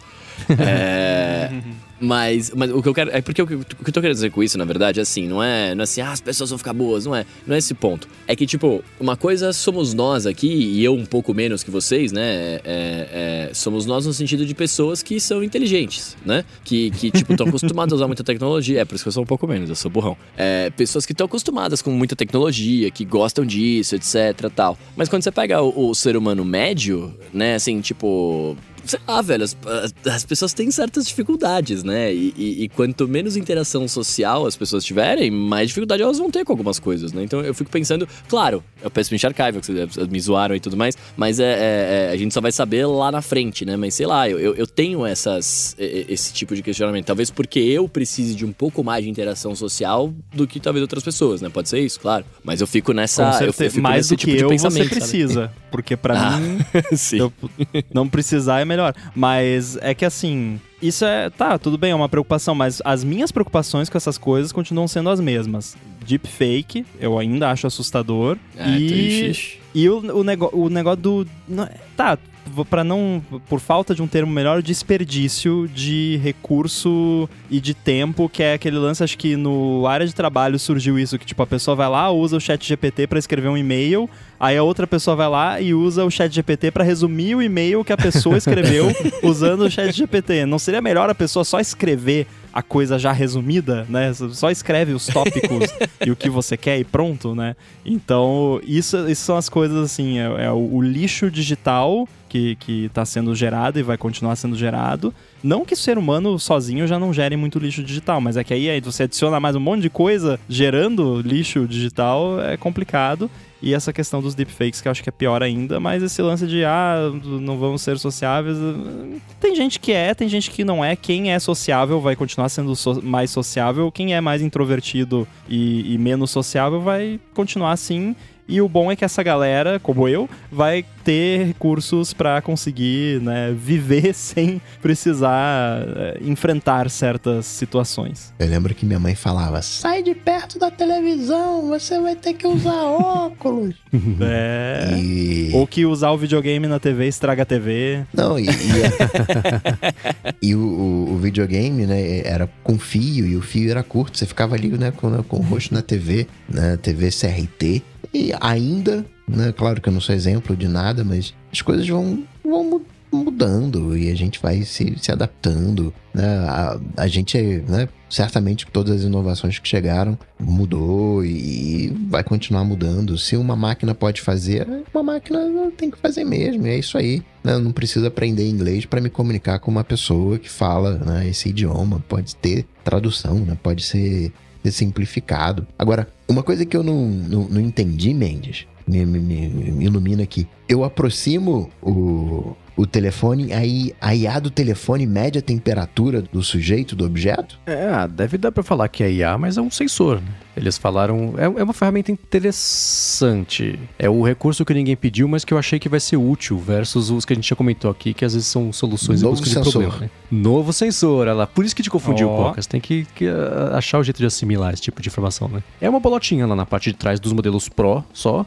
que ela funciona assim. Você fala pro telefone qual que é a superfície que você quer medir, aí você aproxima o telefone e ele mede. Então, tem as opções que vão desde tipo janela, parede, até panela e, sei lá, caneca de cerâmica ou copo d'água, não sei. Você tem um medidor geral, se você não quiser dar a dica, azar seu, né? Não vai ficar tão preciso. Mas se você der a dica para ele de que material que ele tá medindo ali a temperatura, se aproxima depois e ele fala. E o que eu comentei lá atrás de autorização do FDA, etc., eles no evento disseram que estão esperando uma, uma autorização do, da Anvisa, basicamente, dos Estados Unidos, para que isso possa ser usado como um medidor de temperatura corporal e aplicativo para fazer isso, etc. Que aí é bem interessante. Teria sido super útil há dois anos, mas tá aí, Coca. Você falava que queria ver resultados positivos tecnológicos da pandemia, nas né, partes que iam ajudar a evoluir. E esse é um deles, o sensor de, de, oxigenação do sangue, por exemplo, do Apple Watch, que poderia melhorar. Apesar de que faz tempo que eu não vejo críticas a ele, mas que é porque ninguém mais usa. Mas ainda assim,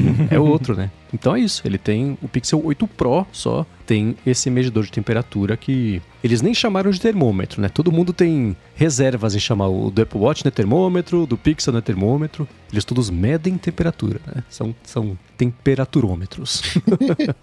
ah, é para fugir da FDA, né? Provavelmente uhum. para você chamar de termômetro tem que ter lá homologação e tal, e aí complica. Sim, aqui teria que ser Anvisa e em metro, provavelmente, para poder liberar. Outra coisa que eu também não entendi porque tá só específico no Pro, o Video Boost, né? Ele vai, pega, manda para a nuvem, né? A nuvem que faz a mágica acontecer e volta. Não poderia ter isso também no, no, no não Pro? Hum, ótima pergunta. Eles não falaram por que que técnico... O Video Boost é o seguinte, né? Você vai gravar um vídeo e eles têm um sistema que vai ser na nuvem para fazer análise do vídeo e, e, é um melhorator do vídeo, né? Vou deixar... Pelo exemplo que eles deram, eu achei meio exagerado a saturação de tudo. Ficou tudo tão épico e surreal quanto as fotos fritas do iPhone, que a gente costuma uhum. brincar numa fonte, né? Então, eles não falaram no evento, ó, oh, nossas fotos são orgânicas. Então, ao mesmo tempo no evento, né, na, na, no mesmo segmento, foi assim: tons de pele super reais e logo na sequência esse vídeo enhancer que e eles compararam com o iPhone 15 Pro Max, colocaram lado a lado ali a, a, a gravação, deram o nome, né, iPhone 15 Pro Max, e mostraram um vídeo que eu achei quase lisérgico, de tão saturadas as cores todas do céu, da grama, da pessoa, da roupa, né, era tudo muito chamativo assim. Mas é isso, vai pra nuvem e no dia seguinte você recebe o vídeo pós-processado ali com, esse, com esses filtros todos. Deixa eu ser chato aqui, mas assim, eu vi por cima de novo, não tava prestando 100% de atenção e tal, talvez tenha perdido algum detalhe, mas se eu pegar esse vídeo, se eu filmar um vídeo com meu iPhone 15 Pro Max, que no caso eu não tenho ainda, mas enfim, digamos que eu tenho, vou lá, faço aquele vídeo que não tá com a saturação lisérgica do, do vídeo do Pixel. E se eu abrir o Fotos,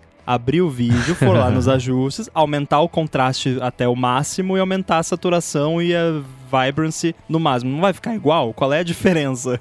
Aí entra um ponto que é o seguinte: qual é a diferença para a maior parte da população? Não, não, não, não é isso. Assim, se você mostrar um vídeo saturado do iPhone e esse do Pixel, fala, vó, qual que tá mais bonito? É, é, eu não sei até onde. A, a, porque o que eles falaram é que tudo vai ser. É como se fosse um tratamento de cinema para os seus vídeos gravados tremidos na cachoeira. Um color então, grading. É o céu, etc.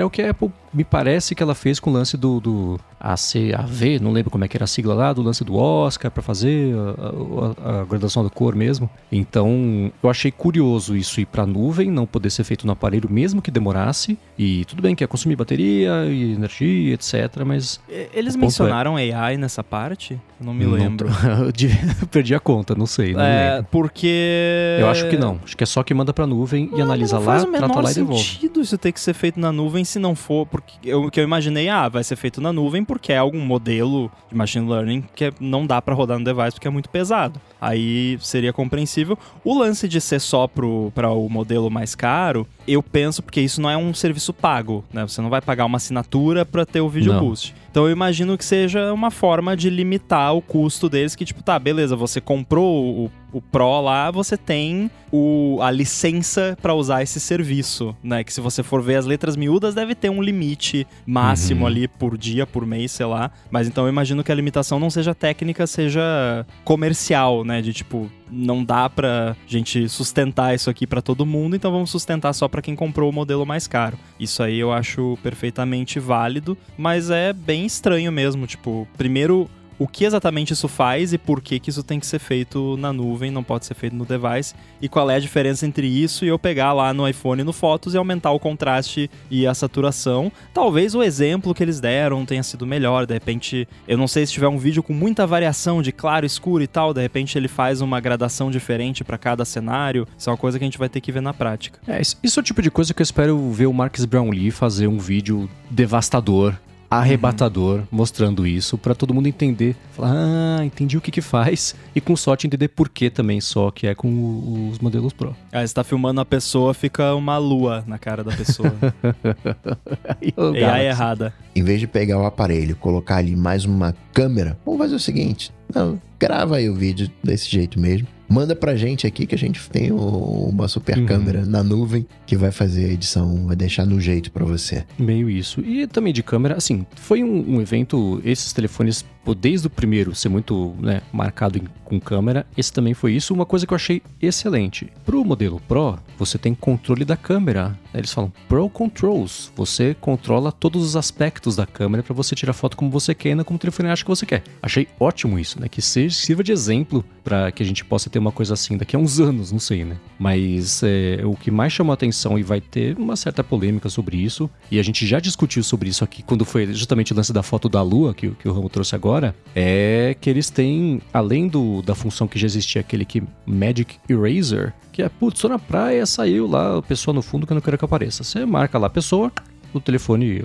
tira. É um Magic Editor que eles tinham mostrado já na, na Google I.O., acho, desse ano, mas deram mais detalhes agora. E é um, é, é um Photoshop fotográfico. Você faz o que você quiser na foto. Inclusive assim, a, tá meio nublada, então a sua sombra tá meio difusa na praia. E você queria estar mais pro lado com um solão. Você se coloca mais pro lado na foto, coloca um solão e a sua sombra fica direcional, não fica difusa. Então altera todos os aspectos da foto dependendo de como você editar. Então é um Photoshop portátil sem que você tenha que ter o conhecimento do Photoshop. E o que eles. Essa sim eu vi o pessoal falar bastante e, e, e, e, sei lá, cavar uma polêmica sobre isso, mas tem uma questão aí, é a seguinte, né? Você vai tirar foto de um grupo de seis pessoas. Você tira uma foto, duas, três, quatro, cinco fotos ali rapidinho.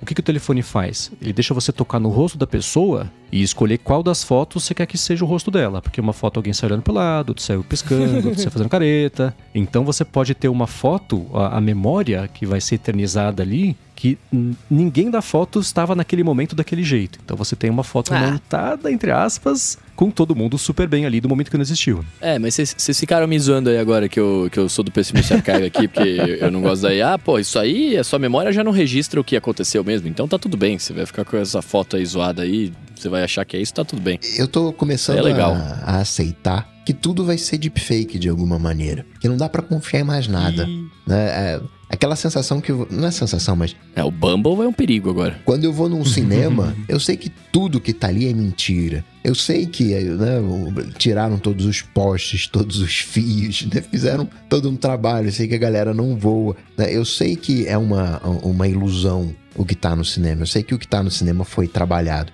E acho que era, era uma questão de tempo, né? As coisas vão barateando, vai ficando mais fácil. E esses mesmos, entre aspas, efeitos de cinema agora estão disponíveis para todo mundo. É só a gente aceitar né, que uma imagem não quer dizer mais nada. Não, não é a prova cabal de que aquilo aconteceu. A voz de alguém não quer dizer. Não é mudar né, a, a perspectiva, né? A gente achava que uma gravação era uma reprodução fiel. E né, hoje não é mais. Sim, tanto pra hobby quanto pra coisas legais mesmo. Eu fico curioso pra quem trabalha com isso, quem é engenheiro de lei, vem falar com a gente como é que tá essa questão, por exemplo, de prova em tribunal. Eu sei que foto já faz um tempo, dependendo da situação, não, não podia ser usada. Vídeo também, mais recentemente eu vi ou alguém comentar meio rapidinho que também não era né, um, um cano fumegante ali pra você comprovar mais nada.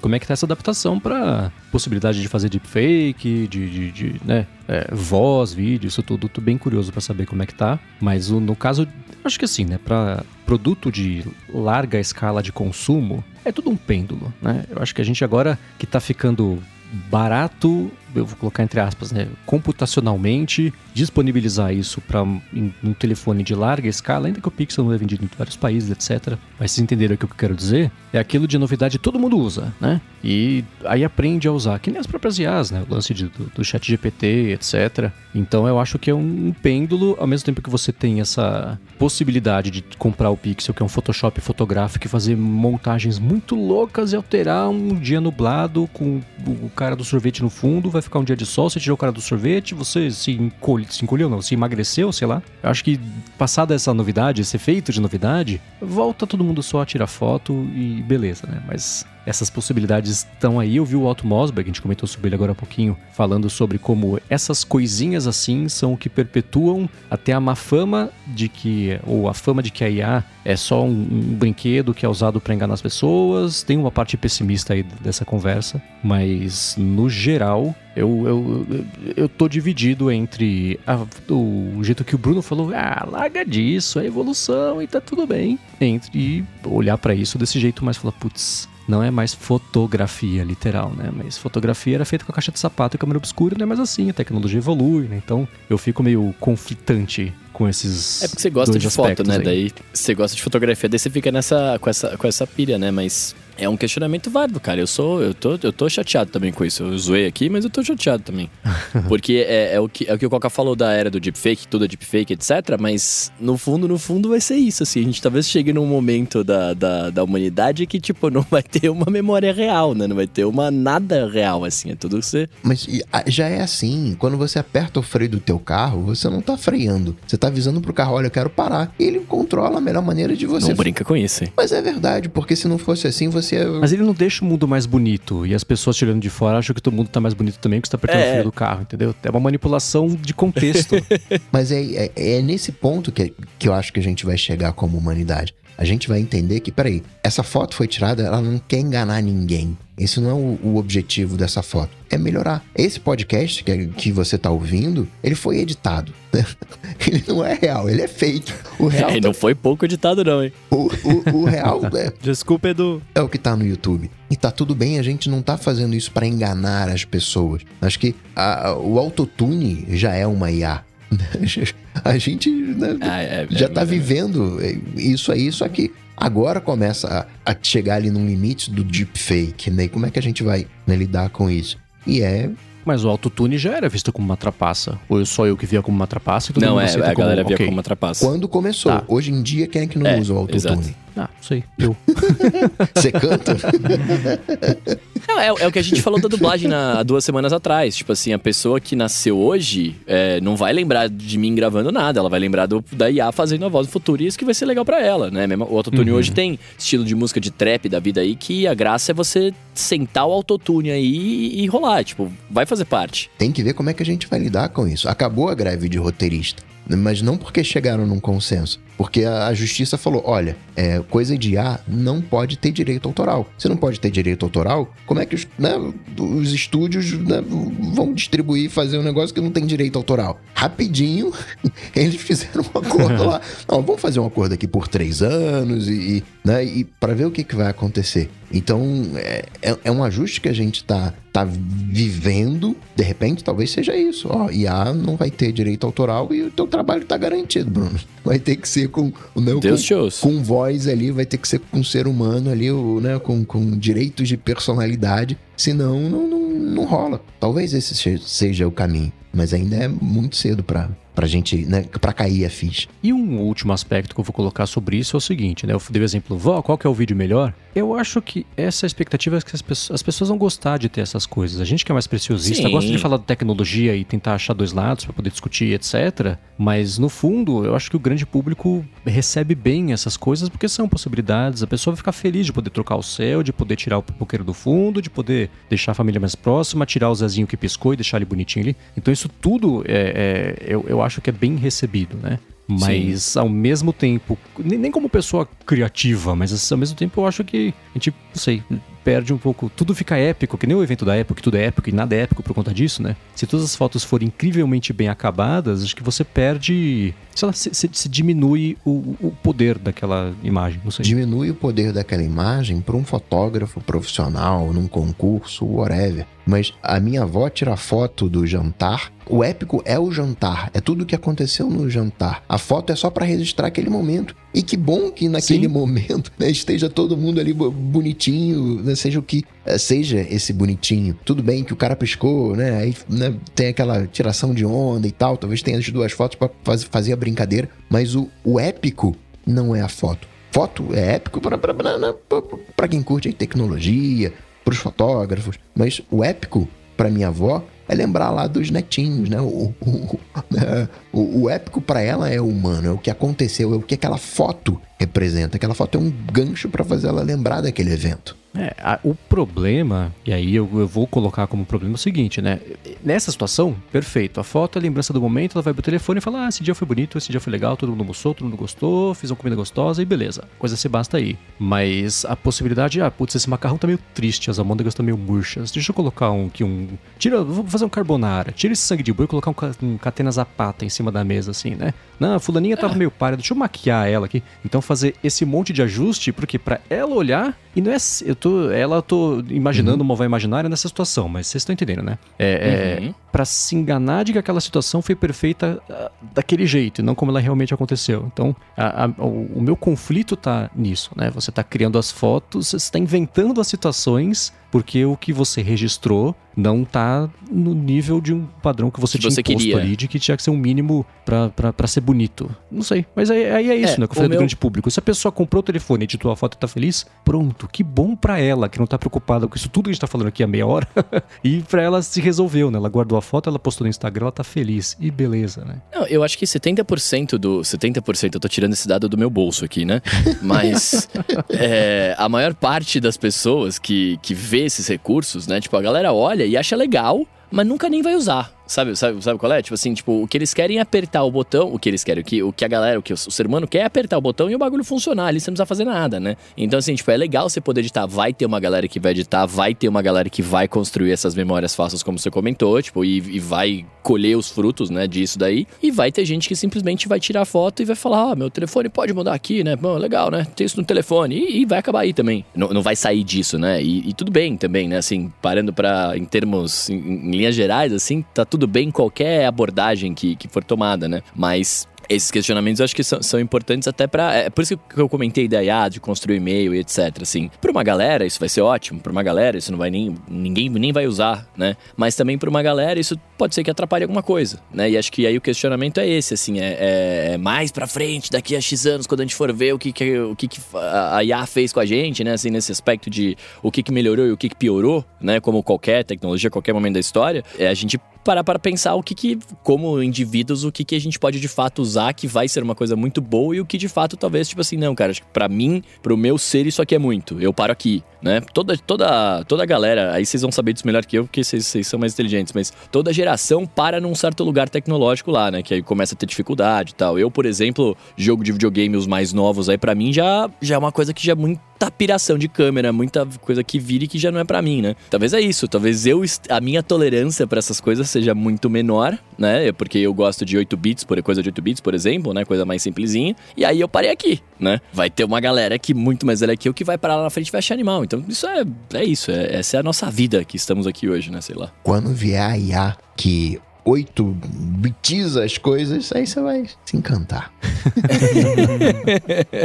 Se ela me ensinar a desenhar em 8 bits, eu vou gostar. Muito bem, mas eu quero saber de você, se você concorda, discorda da gente, como é que você olha para essa situação toda, o que, que você achou do evento do Google, e aí o que, que você faz? Você vai lá em gigahertz.fm barra feedback e manda o seu feedback, né? Manda o seu, o seu retorno, a sua opinião. Agradecer aos apoiadores que nos apoiam em picpay.me barra área de transferência e apoia.se barra área de transferência, ao patrocínio da Backblaze, ao Edu, que faz toda essa mágica, é a nossa IA pessoal, que faz toda a edição do, do podcast. E para falar com os senhores, MVC Mendes lá no Mastodon, Instagram e Threads. Eu apresento aqui na Gigahertz sua fonte com o Felipe Exposto às segundas-feiras e área de trabalho às quartas-feiras com a Bia Kunze, Garota Sem Fio. Apresento às sextas-feiras para a Lura o Hipsters Fora de Controle e escrevo todo sábado para o Mac Magazine. Eu tô lá no Mastodon, arroba inside no mastodon.social, Guilherme Ramo 2 no Instagram. E tem também um podcast secreto aí da, da Gigahertz que às vezes eu participo que dizem as más línguas que talvez tenha episódio novo um dia. Uh! Maravilha, eu sou arroba Bruno underline Casemiro lá no Instagram e no e no Threads e no TikTok, que eu vou voltar pra lá em breve. E também agora na Audible, mais próxima de você, porque lançou, eu não sei se hoje ou ontem, sei lá, mas enfim, essa semana lançou aí os audiobooks em português, uma porrada que a gente gravou. E aí tem vários que eu gravei lá, então se você tiver interessado, vai ouvir audiolivros que são muito legais e tem muitos com a minha voz. Pra falar comigo, vocês sabem, só ir lá no Google, bater Coca-Tech que a gente troca uma bola ou no Instagram, no arroba coca.tech. Tudo dito e posto. A gente volta semana que vem. Tchau, tchau. Falou! Valeu!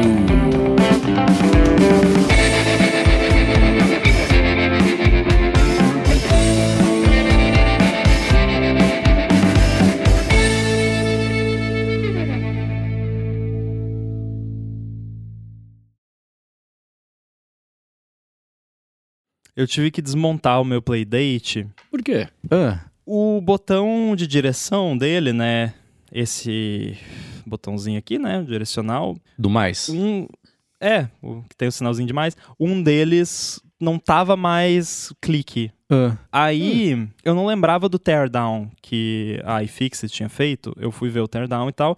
Eu vi que era tranquilo de desmontar, não era o fim do mundo. Fiz, eu tenho o kitzinho da iFixit, né? Então foi tranquilo, desmontei e tal, com pulseirinha antiestática, porque Deus o livre estragar isso aqui, né? Que é é, pra não conseguir tem- outro só daqui cinco anos, sei lá. Uhum. Mas eu descobri e eu acho que foi um errinho de projeto, uma decisão talvez não acertada. É difícil explicar, mas é tipo. Sabe quando você faz. Impri... Todo mundo acho que já viu um negócio impresso em impressora 3D e tem aquela rebarba Uhum. que às vezes quando você vai imprimir uma coisa alta, você primeiro você imprime uma basezinha, tipo uma gradezinha, e aí imprime o negócio em cima. Eu não sei como é feito esse esse direcional, se é injeção, se é né, molde injetado ou, ou se é impressão 3D. Eu acho que não é impressão 3D porque não tem aparelho. Mas enfim, isso tudo para explicar que a mola, digamos assim, que faz esse bounce do botão, ela é como se fosse essa rebarbinha de uma impressora 3D. Então, Uhum, vendo pensa num, nos negocinhos de plástico assim, um- tipo uma cobrinha que conecta lá no ponto, no outro. É. E é óbvio que isso vai quebrar. Não tem como não quebrar isso com o tempo, porque é um plástico fininho. E aí você fica clicando, clicando, clicando, clicando. Chegou no número de cliques que o negócio aguenta e quebrou e aí tava só tava mais tipo o clique da própria membrana lá dentro e não tinha mais aquele clique satisfatório do botão em si. Uhum. Aí eu abri pra ver primeiro pra constatar se de fato era isso, que depois de, de ver o, o desmonte lá do iFixit eu já logo imaginei que fosse algo assim e realmente era. Tinha duas cobrinhas dessas ali da, da hastezinha que tinham quebrado. Aí, só que elas tinham quebrado, mas estavam ali in- inteiras, só que quebradas. Então, por enquanto, eu usei um ferro de solda para fundir de novo a- as hastezinhas ali, bonitinho, com todo o cuidado do mundo para não estragar nada. E tá funcionando. Eu sei que isso vai quebrar de novo, provavelmente não daqui muito tempo, mas eu queria uma solução meio rápida. Mas eu já achei lá no Thingiverse os planos para imprimir um direcional novo. Ah, legal. Então, quando eu tiver com tempo, eu vou pegar lá e vou imprimir na impressora 3D e vou trocar de fato. E eu acho que talvez eu vou pensar até em ver se de repente desenhar um outro mecanismo que caiba ali, porque, sei lá, achei meio furado esse, esse mecanismo, achei meio. É uma parada que eu acho que todo Playdate vai sofrer isso em algum momento da vida Sim. útil dele, porque é muito fininho o plástico. Vai quebrar em algum momento. Quanto tempo de uso que você tem dele, Rambo? É, nesse meio tempo, eu achei no Reddit já o pessoal falando sobre, ah, não tá mais tão clique, só quando aperta pra direita, agora os outros parecem meio moles, então acho que é, é isso mesmo. Bruno, eu tenho. Acho que faz mais de um ano já, né? Que eu, que eu uso ele. E você joga com uma certa frequência? Ah, sei lá, eu, eu acho que deve ter bastante gente que joga com muito mais frequência do que eu, mas eu usei bastante ele. Então, Uhum. tem, tem uso, né? Tanto é que se você olhar aqui, tem a- dá pra ver aqui, ó, o, o círculozinho aqui, ó, de, de que foi Aham. bastante clicado, né? Então, eu uso, de fato. Quase todo dia de semana eu jogo um pouquinho de manhã, coisa de 10, 15 minutos. É, mas mesmo assim é um uso pequeno, né? Pra um bagulho que É. tem um ano, tá ligado? Pra já dar spawn. Você já jogou aquele Diora, que é em 3D? Ah, eu devo ter testado. Eu jogo Pick Pack Pup e, e. E baixo, tipo, uns, uns joguinhos diferentes que aparecem de vez em quando. Faço sideload de alguns, mas é basicamente isso. Mas é bem bonitinho o Playdate, hein? Ah, é mó legal. É fácil, é só ter uma impressora 3D, você imprime o controle novo. Que vou comprar uma impressora e Playdate, então. Aí quando der pau eu já, já tô preparado. E já tinha no Thingiverse, então, esse componente. Já tava lá. Ah, então, é. Definitivamente você não é o primeiro a passar por isso. Com E certeza. nem será o último. É. Eu só tinha que comprar um plástico amarelo pra imprimir. É, né? Eu acho que eu não tenho amarelo aqui. Preto talvez ficaria bonito. Daria um contraste, mas vou ver se eu encontro um amarelinho parecido. Amarelo Minion. Amarelo Rivian. O, o Game Boy amarelo, ele tinha os botões pretos, então dá pra ter uma influência aí. Meio Pikachu, sabe? Aí eu Tinha tenho que achar também pretos. o, o B e o A pra imprimir, pra ficar é, toda, sim, sim, sim, sim, sim, sim. toda a interface, né? mas pode ficar legal.